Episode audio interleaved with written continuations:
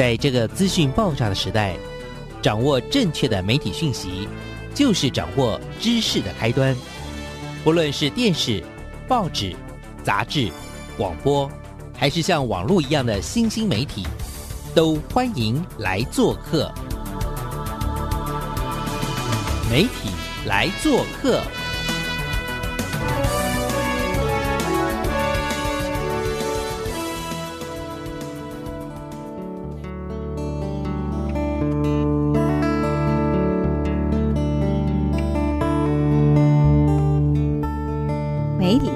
事，欢迎来做客。我是主持人小黄老师，各位空中的听众朋友，大家早安。过去的周末大家过得怎么样啊？在礼拜一的上午啊，我们总是希望哦，为听众朋友带来的是满满的正能量。那也希望呢，透过我们为各位所带来的人物跟他的故事呢，也能够告诉大家，在生活当中，其实我们需要的是一双心眼。我们好好的去观察我们身边值得观察的人物，以及在他身上发生的故事。那今天呢，我要为听众朋友呢，我们要一起往南走哦。我们今天要去哪儿呢？我们今天要去的是嘉义。我想要为听众朋友介绍一位在嘉义非常非常棒的一位老师。他也是在我前两年呢布朗克的这个活动当中认识，然后我就一直一直都觉得，哎，这位老师好特别呀！我们来邀请一下我们今天的来宾阿满老师，请。嗯，大家好，我是来自嘉义市港平国小的全满老师。是阿曼老师，我们都很开心，有机会终于在空中用完整的节目来介绍你。好，先恭喜小黄老师 获得那个金钟肯定，对，谢谢谢谢。那也跟听众朋友回忆一下哦，就是我们在之前呢做过。教育波浪克的特辑，那当时呢，我真的在这个满场啊，到处找老师采访，我就被我们的全满老师阿满老师呢深深的吸引，因为我觉得他好特别哦。然后你觉得他充满了能量，然后充满了学习的动力，然后对人又非常非常的温暖，很正向。谢谢小黄老师的。推荐啊！今天有这个机会跟大家来分享我的故事。我是一个中年才转业的妇女。那你知道中年转业其实是一件很不容易的事。我四十岁的时候从家里呃出来。呃，想要第二度就业，因为孩子长大了，一直窝在家里，会觉得，哎，我可以有没有机会去从事别的工作？那很幸运的，我三十九岁的时候，在孩子的学校担任志工妈妈，从事课业的辅导与协助。那我们的那个组长呢，就认为说，哎，我蛮会教孩子的，那问我想不想当老师？那我我当然想说，我怎么去当老师啊？我有没有师资的背景？当时还好，还有一个叫学士后师资班，那是呃倒数第二届还可以考，所以呢，我就花了一年的时间准备去考成为老师的第一关。第二关呢，当时是教师检定的第一届，没有人经验过的 要从事教师检定。我也很幸运的顺利过关，然后之后呢，哎，以为这样就是柳暗花明又一村，我就可以有一个正当的职业，而且是稳定的金饭碗。但是很多事情其实不是我们所想象那么美好。我好不容易过了这两关之后，成为正式教师还需要有一个考试。大家可能也猜得出来，我们这种欧巴桑离开学校已经二十年了，要考笔试真的输了很多的人。然后如果你又很认真教学，你在代课的期间，我根本没有时间再去读书。但是我相信一件事，就是呃，累积会成就奇迹。当时人家说流浪教师，那我很幸运的，我从来没有流浪的感觉，我都觉得我是在在地游学，到处游学，到处交好朋友，连里长我都很熟。那我们云林县有很多的偏。乡小校，我有到四十八班的大学校，也有到小校，也有到海边，每天呃从家到学校来回一百公里。我觉得教育这一件事情是一件很有趣的事，就是。你撒下什么种子，它就会长出什么样力量。我在教孩子的当中，其实我自己改变很多，我变得更有呃想法，更有表达力。然后呃，我就慢慢的累积到我代理教师第八年，我终于成为正式老师了。这是一件很有趣的事，就是说我中间在学习，我的孩子也看着我的学习，我们都一起成长。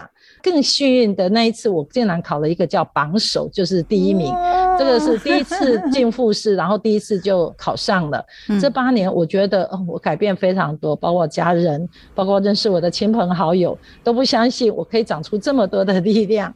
阿曼老师在四十岁以前，其实就是一个。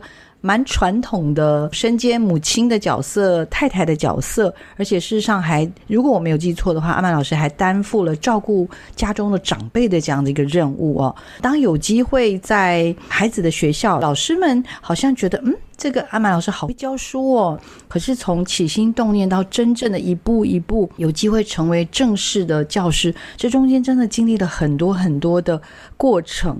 但是，但是他在这个过程当中积累了很多很多的力量，所以呢，当他在二零一三年的时候呢。他到了嘉义市的港平国小担任了正式的老师之后啊，哦，我真的看到老师这一路以来的这个洋洋洒洒做的事情，我真的觉得太佩服了。呃，因为我看到老师哦，从成为正式老师之后啊，就不断的有所谓的教师的表现的优良卓越的肯定，就是几乎每一年都有。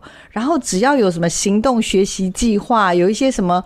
服务计划、阅读典范，然后带孩子去参加各式各样的比赛，还跑去念了研究所，念中正大学的成人继续教育嘛啊，然后在二零一八年的时候，还拿下了亲子天下的教育创新一百的这个入选的创新领袖哦，所以。阿满老师，我感觉就是你前面就好像在练功，有没有？是啊，那个神功终于练成了之后，扬名天下，又不得了了。人家说现在很流行那个跨领域嘛，对不对？对。但我就在看到阿满老师那个跨，是跨到不知道哪一国去了，就是什么都可以做啊。我非常喜欢当导师，在学校里面的工作不是行政就是导师，还有一种叫科任老师，当导师才有归属感。有人是这么说啦，哈，我可能教室的皇后不管，但是在一个教小小的教室里面，其实呃，我们国小跟国高中、大学是不太一样，就是说导师是要 hold 住全班。以我的班级二十八位学生来讲，这十八位学生他们主要上课有一半以上都是我的课，嗯，我要教国语、数学、社会、综合、健康主题课程，对，还有阅读课。那这些课程其实我们小学老师就是一个包班制。我不仅要上知天文下知地理，还要多语言，台语、国语、英语，而且要整体的计划，你才有办法去做这么多事。那这里面最重要，我很喜欢当导师的原因是，我可以跟孩子们建立一个很亲密的关系。我觉得你要有人跟人的互动，那种温度，你才有办法去影响孩子。那尤其我喜欢当那高年级的老师，五六年级的导师。呃，为什么？因为呃，五六年级的孩子其实是一个小小青春期。他们在这个时候对自己的生理跟心理其实有很多的呃疑惑或者是好奇，应该说他们的可塑性非常大。他们不像一二年级懵懂无知，我可能比较像保姆的事情。嗯，可是，在五六年级，他们积累了很多前面老师的一些能量或者一些知识，他们更需要的是一个我我定位叫心灵导师。他们需要有一位懂他的人来跟他指导，或者不要说指导来。跟他好好谈心，那我很喜欢呃，跟孩子在他的生命故事里面去找到力量，去支持他，陪伴他，希望他会遇见更好的自己。那这样的孩子升上国中以后，因为国高中以后我们也知道升学压力比较大，他们有很多的分科老师，但是他们的导师可能跟他们的时间，可能我如果是最多是国语老师，那可能一个礼拜每天一节课这样见面。可是我们国小不一样。那我觉得这样的事情是很有意思的。那我很喜欢，我是孩子们在小学毕业的时候。他们的最后一位导师，因为他们会最记得我，对对对，就有点小心机。但是我觉得，嗯，当导师跟行政不太一样，行政比较多是要对外或对上对下。那我认为我比较适合是在跟亲子沟通，因为我自己年纪也快六十岁了，所以我比较有呃这些带孩子的历程经验，我比较可以跟家长去分享我们怎么走过来，从九年一贯。到现在的十二年国教，其实我都知道这些事情。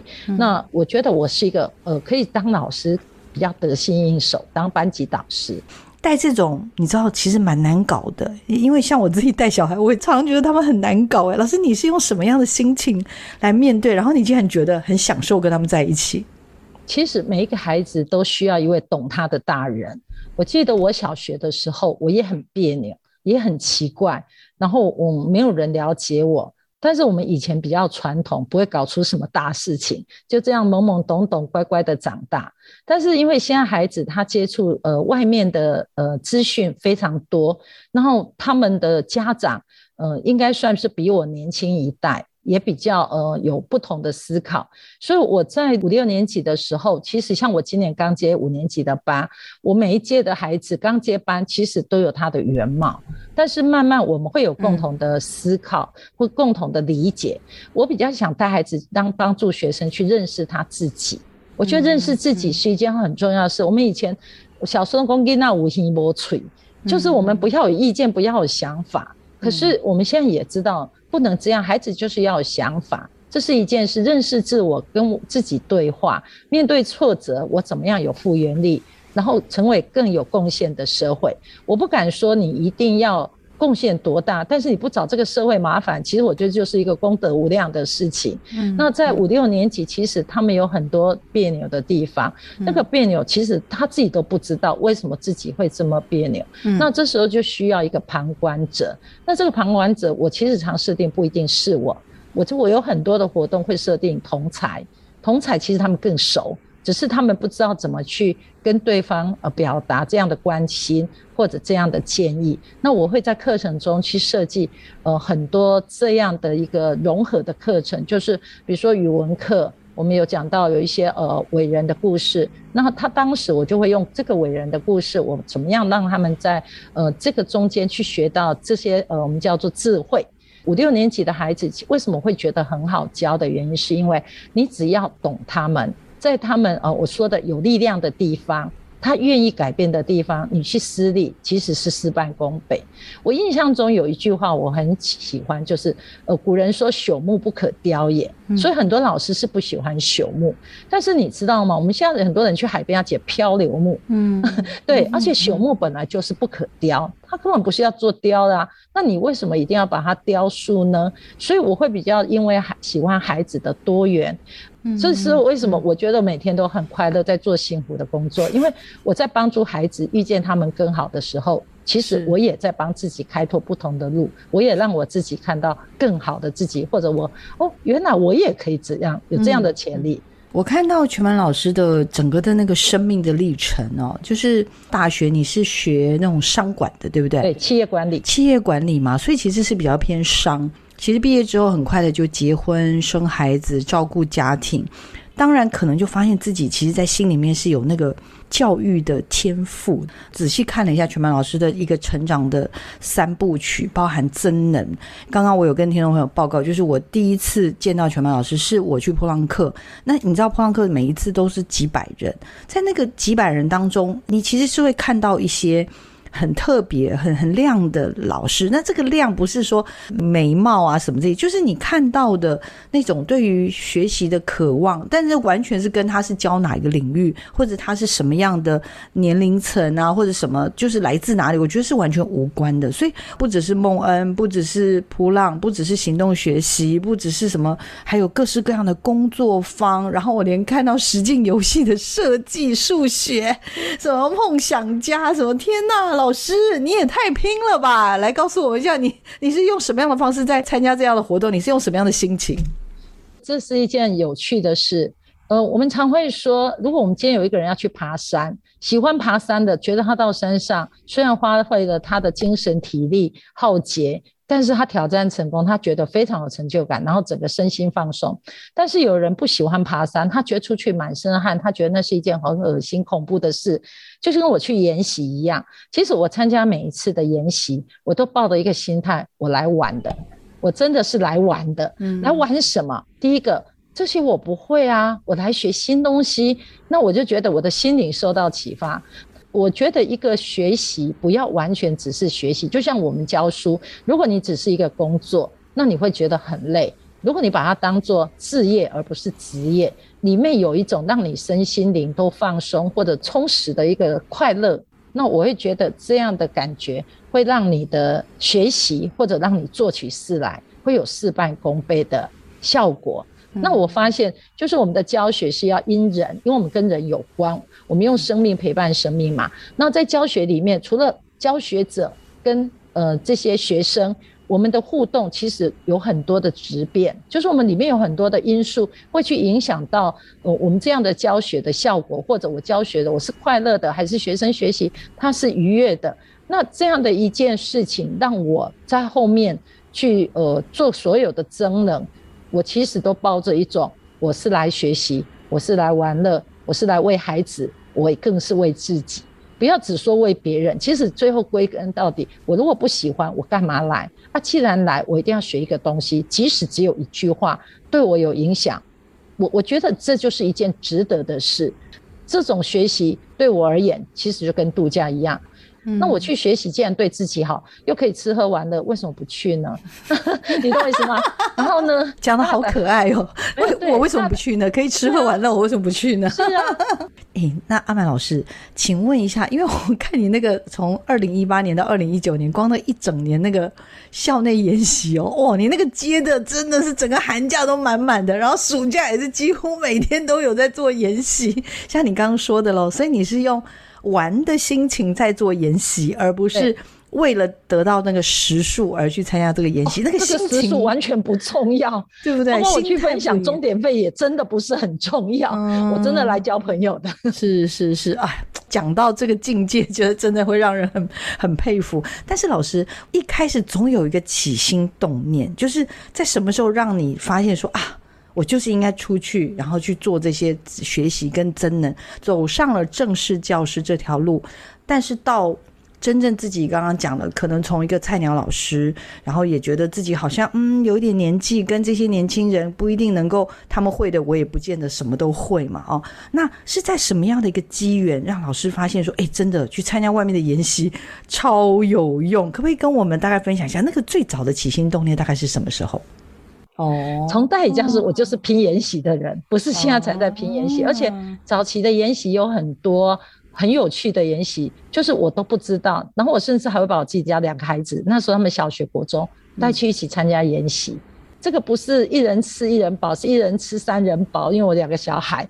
然后，呃，我觉得研习这样子的事情，是我去知道一件我原本不知道的事情。我不仅我的视野开拓。然后，因为视野开拓，我的心胸就越来越广。那我觉得心胸越来越广，我对很多事情就比较不计较。那你不计较以后，你就会更开心、更快乐。其实我觉得它是一个善的循环，就是我在增能改变又学习，又增能又改变又学习。到后来我有能力去分享的时候，其实它是一个累积，而且是一个滚动式的一个我们所谓的调整、修正或者成长。可能跟我的个性一样，呃，我蛮喜欢阅读，从以前到现在，不管我有没有出来工作，我我在家每天都会看报纸，每天我不会说只有呃，知识家庭主妇就是家庭主妇，我我还蛮喜欢旅行，也蛮喜欢做很多的事情，所以我觉得这个可能跟个性有关。那我觉得影响最大应该是阅读，阅读让我整个世界更宽广。那我只是从书本的阅读到去呃跟人的互动学习，我我觉得只是一个呃美彩的改变。一路走来，其实它的脉络是一样的。是因为我很佩服阿满老师的原因是，比如说你看，像举例来说，我们去普朗克好，里面都是那些资讯神人，他们讲很多那种很专业的东西，要写程式。对我都我那时候听到都觉得很害怕，倒退三步这样。然后因为我这边看了一下老师的那个行动学习啊，数学的这种各式各样，然后学思达各式各样的那种辅导教师研习啊，然后什么创新啊，还有刚刚还看到佐藤学什么这些，哇塞！我我真的是太佩服啊！实验教育等等这些的，我的意思说，哎，我我就感觉老师是一个对生命充满好奇的人。我可以稍微这样同整阿满老师吗？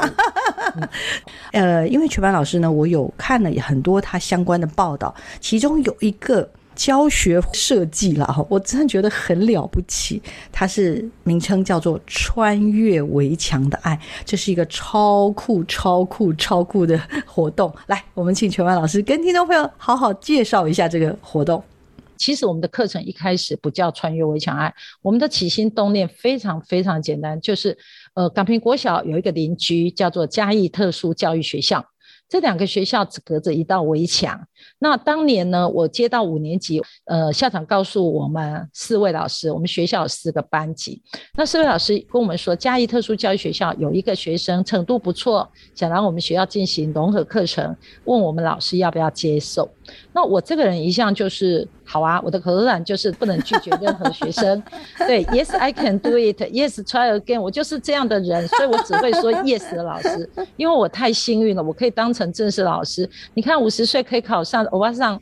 真的是太难得，说我我是一个幸运的人，那我一定要把我的幸运传播出去。所以当时四个老师，另外三个老师面有难色，我就很开心。哎，对，就是都是挖黑啦嘿，而且我相信他到我的班一定会得到善待，我一定我有这样的自信。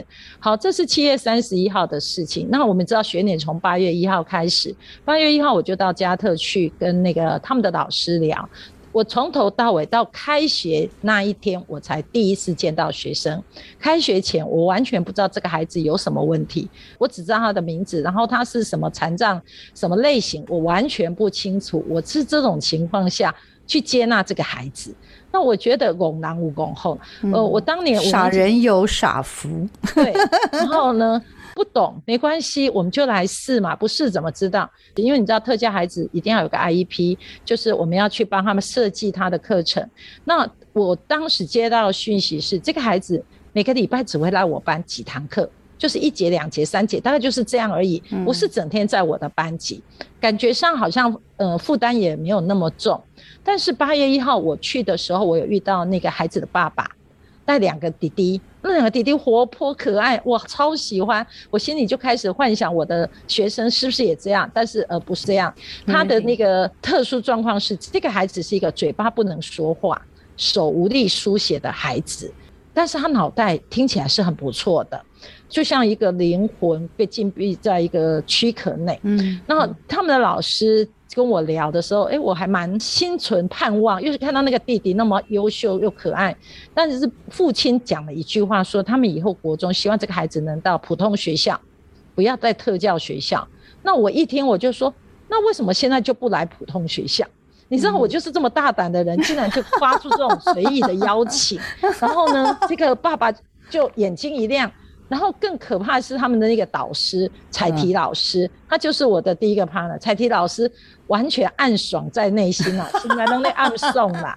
就是他事后跟我讲，他说他一直从一年级就想做这件事，但没有一个老师愿意。他一直提，那今年五年级他还不敢提，我竟然自己先先自己 踏出来，自己挖坑给自己自己挖坑。然后呢，可是这个坑挖的可好的，其实他是一个不是挖坑，他是挖宝藏。后来呢，那个老师其实就很冷静的说：“好哦，那老师你想怎样？”我说：“既然以后要读普通学校，那现在就应该来普通学校。我我的理所当然，你知道吗？我认为你未来那为什么不从现在适应呢？嗯，我就是这样一个人。然后呢，那个老师就说好，那我就说那一定要从第一天第一节课就要来，因为我们全新的班级，那这个全新的班级大家起点都一样。”我不喜欢那个孩子来就被贴标签哦，你是隔壁学校的，你就有特权可以晚来，怎么样怎么样？我不喜欢，我说就是同时开始。那第一天他们一定没办法同时，因为加特比我们晚半小时上学，然后我们班就先来了。可是先来我们只做打扫，还没有认识，我就是要同时认识。好，这是一个开始，起心动念就是先接纳这个孩子。那这个孩子来我们班，你知道吗？我们班有多少好笑的事？第一个，他不能讲话，他怎么上课？那我又用一个讨论式的课程，他怎么发表？那第三个，他不会讲话，我也不会手语，那我们怎么沟通？然后大眼瞪小眼嘛？你知道创意就是在解决问题里面才会产生的。如果没有问题、没有挫折、没有困难，我是没有创意的。你知道，我们就设立一个叫发言人制度。那发言人找谁？找那个全班最有问题那个孩子，学习障碍又是一个呃比较特殊的学生，可是他嘴巴很厉害。那我就跟他讲，你知道吗？总统府有发言人，行政院有发言人，这个官位可大了。那这个发言人呢，就很得意哦，我是发言人。那你要当发言人，你第一件事你要学会沟通。那因为加德这孩子是用注音符号沟通版，所以我第一个要逼我这个孩子学注音符号。我们他就从这时候开始学习。那后来他变成我的校长，说话笑话的校长。为什么？因为我要让他读课外书，先读笑话大全。然后他嘴巴很会说，你在一个危机找到转机，在一个不可能的地方我们找到创意，我们从工作职位再设计。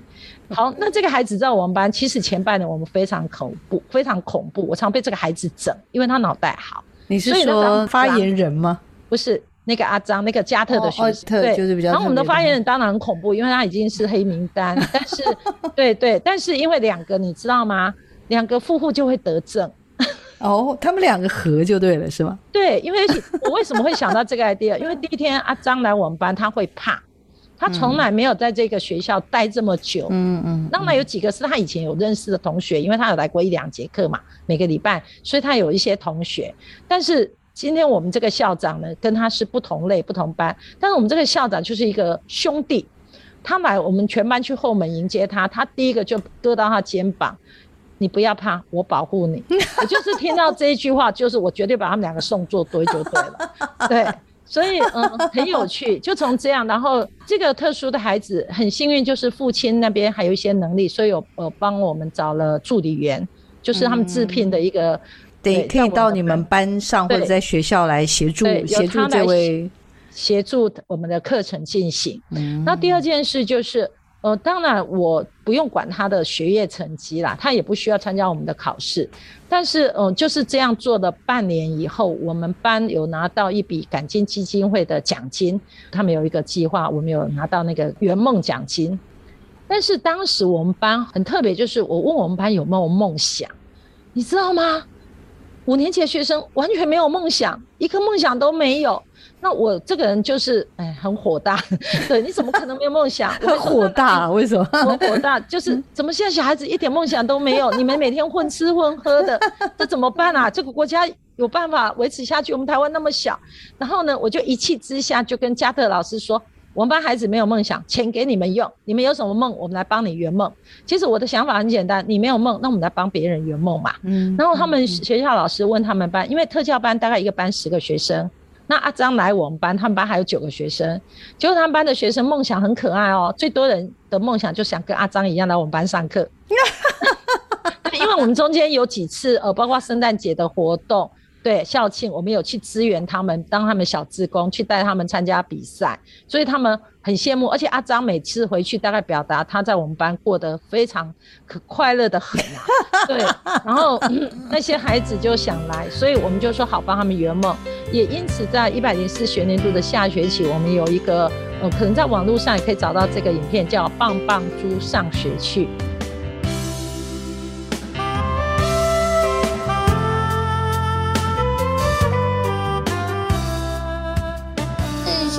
写的诗，他不会说话，所以我来帮他念。我是棒棒猪，我有猪的慢动作，我有猪的身材，我有猪的可爱。猪的皮肤是粉红色，就像我爱穿粉红色的衣服。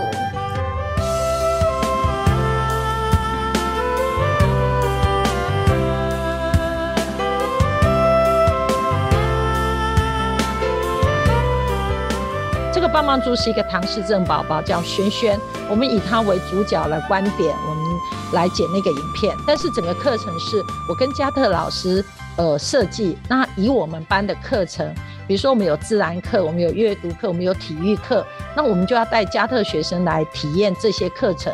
但是我们都有重新设计哦，比如说我们的那个体育课带他们玩乐乐棒球，因为他们没有玩过乐乐棒球。那既然要玩的乐棒球，我们要设计让他们能玩。然后，呃，我们有阅读课，那你们就要当志工去告诉他们这本书，然后带他们读。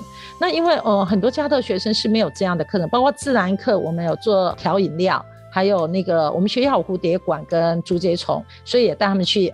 这些事情就是要由孩子来当小老师。所以我们的孩子要先培养能力，才能去带他们。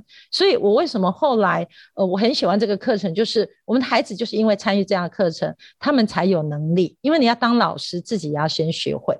也因为这样的合作，我们发现我们的孩子改变很多，然后加特学生也改变很多。这样的一个天时地利人和，再加一个叫准备度，就是我们第一年就是一个活动，我们这是算准备期。那第二年我们就变成正式课程，就是我们变成每个礼拜。有两节到三节或者甚至我们有设计课程一整天的呃校外教学，一开始有老师来引导，呃，我们再慢慢放手给学生。比如说我们呃加特学生有一堂课叫社区适应，那社区适应他们会设计课程，一个就是校外教学。那我们校外教学的点是呃老师来决定，但是我们要怎么去，我们要怎么安排车辆。到那边的整个活动是有孩子来竞标，就是孩子有分小组去讨论，然后他们要做 PPT 来，就是有点像发表会。然后发表会由我们老师来评定，跟同学评分。那这样的一个课程，其实在小学没有人这样玩。那我们用这样的模式，呃，来带孩子去学习。那我觉得这是很符合一零八课纲叫素养，或者像呃，我们开融合商店，融合商店就是他们有一个呃要制作食物的课程。那我们做的一个健康呃水果冻，就印象很深。有的孩子不知道奇异果要削皮，哎。连耙子都不会用，我们的学生哦，普通班的学生伤脑筋啊，感觉有点弱哎哈。对，然后加特学生呢，我们怎么设计在这个活动里面？比如说他们可以摆盘啊，他们手可以动，所以他们可以照我们学生画的设计图，这里要放小番茄，这要放葡萄，这要放橘子，他们可以跟着去做，然后甚至剥橘子皮。呃，我们那时候很感恩，就是那个。感恩基金会也送我们一箱的橘子，说我们每样水果都有橘子。然后我们就让那个轩轩，就是唐氏症宝宝，我们挖一个洞，他就可以剥皮了。就是每个人都要贡献他的能力，做好之后就要去推销啊。那我们当然从学校老师、同学，然后去推销的时候，你知道他们一开始推销让我傻眼，你们可怜我们吧，我们这是特教生做的，很可怜的，你们要买啊什么的。我心里想。哇，你们这样是行销能打多久？后来我们就发展一个叫故事行销，这个是从哦，老师应该知道媒体里面有那个有广告影片、微电影什么都好。我说我们就叫它故事行销，你们要怎么说你们的故事，让别人感动来跟你们购买？那甚至到最后，连我们这里的社大一听说竟然要跟我们订，可是我们生产不出来，我们 一次大几盒而已。呃，这个商店整个做完之后，我们有赚钱，那这个钱要怎么用？我们后来配合我们的社会课本，有一个新学计划，我们捐给非洲新学计划。哦，对，还有算数学啊，里面有成本，那你定价要定多少？那这些课程其实一开始也没想那么多，其实我们都是一个滚动式的一个呃修正。然后我们也不怕错，反正错的也没什么关系，反正就是一个体验课程，包括阅读带他们读报。我们很谢谢感恩基金会，谢我们的国语日报都是我们的赞助者。我们把报纸带到加特，因为我们认为加特生很少出门，那我们知道秀才不出门也能知天下事，所以我们就把报纸带进去教他们阅读。那你也知道，我们都是让孩子去教孩子，那孩子教阅读，你要不要自己先懂？我印象很深，刚开始有一堂课就是阅读，要请孩子说那个故事的大意。我们班那个月考成绩前三名的哦，竟然说不出来。可是你知道加特森竟然把那个他们的导师叫来，然后很快打字打的我都来不及看。他的意思就是说，你别怕，我救你。然后他就开始打那个 大纲给他。对，然后我我就想一句，不要瞧不起人。人家比你厉害，人家只缺的一件事叫做表达。他不会说话，但你知道现在是数位时代，他们就可以用打字，连眨眼睛。我们讲那个潜水钟嘛，我们就讲说，连眨眼睛都可以表达出一本书了。其实我们的孩子其实原本有优越感，或者原本他们很怕这些孩子，他们也会怕，因为从小。呃，家人就告诉他们，嗯，这些人好可怕，你们离他们远一点。包括我的实习老师都一样，他自己的心声都说出来。可是你知道，在这个融合教育里面，每一个人都是平等，每一个人都是独一无二。我们的孩子写的日记说，你不要区分普通生还是特教生。即使我们身为人，我们没有权利去批评别人。每个人都是独一无二，都是无可取代的。我们的孩子写出这种文字，你知道你会不会很感动？所以，我当我第一年做这一件课程之后，我就知道完蛋了，我这辈子大概没办法离开他了。这也是呃，我住云林，我一直在嘉义上班，我为什么不愿意调回我的家乡？我可以很近的，我们家旁边就有一所小学，可是我一直要在港平国小。我觉得港平国小给我很多的资源、能力、支持，这是一个有很好的伙伴，而且我觉得，呃，我那时候能考上嘉义的第一名榜首，又选了这个学校。我我一直很相信，就是冥冥中有这股力量，他就是要我来做这件事。那我这件事，呃，我知道到目前全国没有人像我这样搞的啦，就是正式课程，而且持续做了六年，我们今年第七年。那我觉得很开心，我的生命好像找到了一个使命，对，然后我就可以呃做更多有意义的事。你知道吗？其实，在推这些东西，我觉得有心的老师很多，但是我真的很好奇一件事情，就是第一个进度，就是说到底进度要怎么赶上？因为你在做这些事情，你很多东西你的脚步就是要放慢，因为你你要让个体跟个体之间有一些交融，有一些互动，才可能产生出老师你刚刚所说的那种。彼此的体谅，或者看见别人独一无二的地方，同理，对不对？那另外一个，我觉得还有一个也是很可怕的东西，就就是叫做家长，或者是是有很多的其他的同事的这种耳语。刚刚也依稀感受到，老师其实学校相对来说了，刚开始当然大家面面相觑，不太敢接这个孩子，等着看你怎么样。对对对，但是终究终究可能在这过程中也。也受到了一些的感动等等，所以我蛮好奇，就是说，难道没有反对的声音吗？难道没有课业的压力吗？家长这一块其实很好解决，你只要把孩子的成绩顾好，孩子的能力又加值，然后我们有很多的课外活动又得奖，连那个成绩很不好的孩子都能得奖，那家长没有理由反对。然后第二件事就是课业压力，好，我会把课业压力放到孩子身上。为什么？因为是他考试，不是我考试啊。也要他能发挥战斗力，我才有办法提升啊。所以，好，第一件事就是从我自己能做的事，这也是为什么我一直去研习的原因之一。就说我为了提升自己的教学能力，我要让我的课程教学更有节奏性、更有步骤、有效的教学，然后或者跟孩子更愿意自主学习，我势必要有一些引导。那这些引导，其实，呃，我都是在外面偷偷学来的。然后学来以后，我就转成我的呃课程。那比如说我去上 Maps，就是王正中老师有个 Maps 的国语文教学，是我追了他好多年，但是以前一直都是在孟恩。后来我真的呃，在前两年我去上了他的种子教师课程。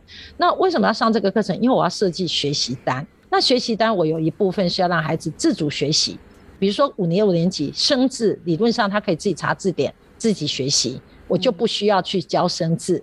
那第二件事就是我在课堂上如何有效教学，是不是孩子要跟我一起回家都要先备课？嗯，因为学习是一件双人舞蹈，不是我一个人跳，他不跳，所以一定要孩子愿意回家，呃，主动学习备课。第三件事就是课后的复习，呃，我有教策略，教笔记策略、图像组织。那我在开始花很多时间去做这些事情，孩子的能力就是慢慢累积。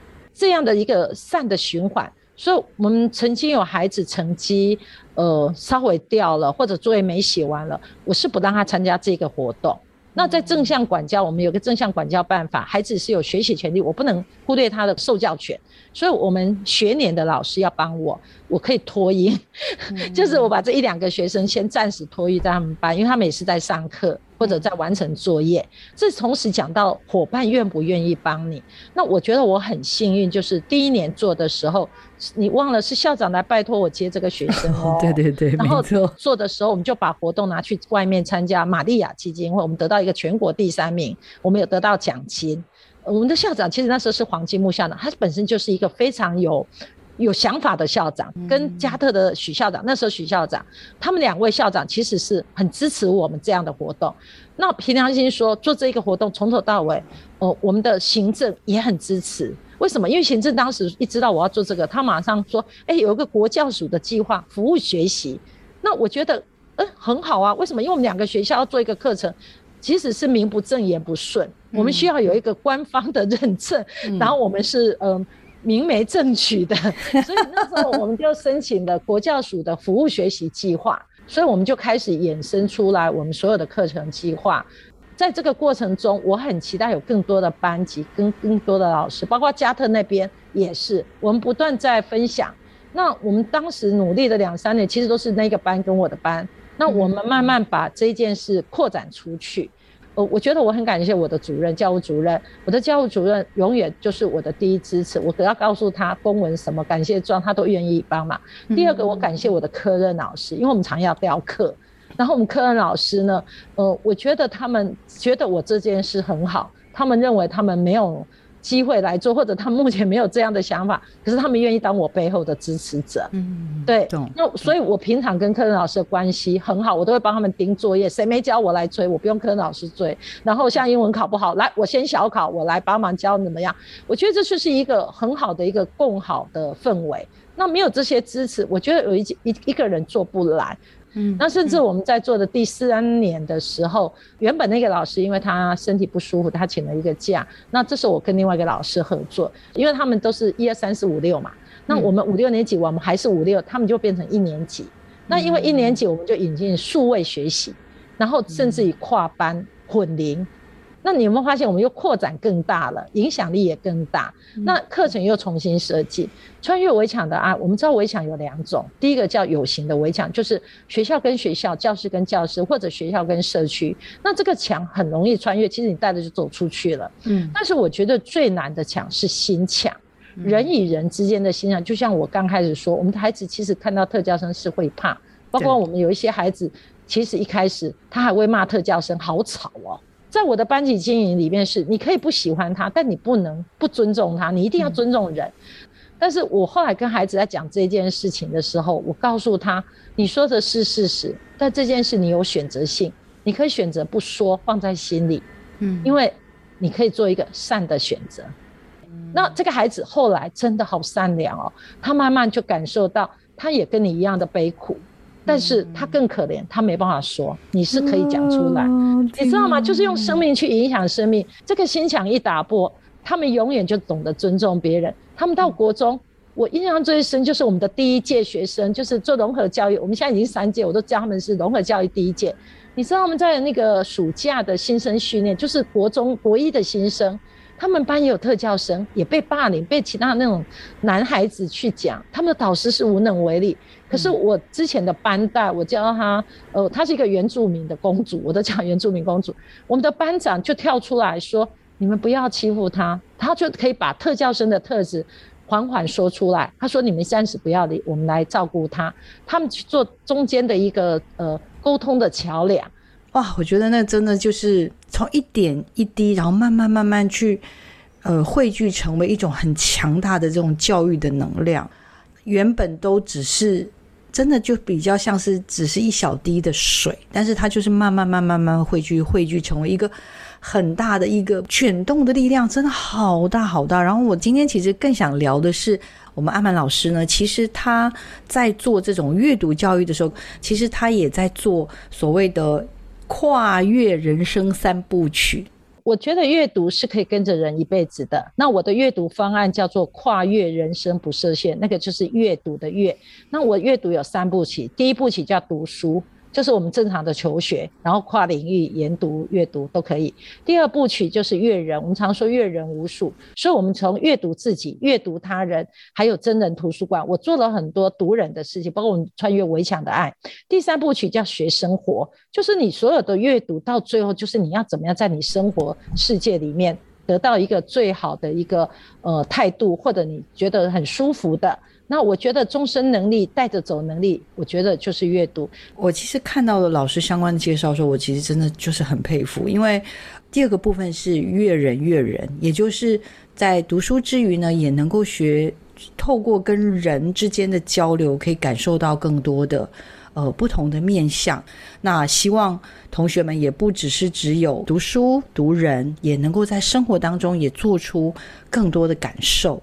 我觉得阿麦老师真的是一个超棒、超棒、有元气的老师。最后有没有什么许愿的话给自己？好了，好不好？许愿就是呃，让自己呃更开心，然后健康，可以一直做喜欢做的事。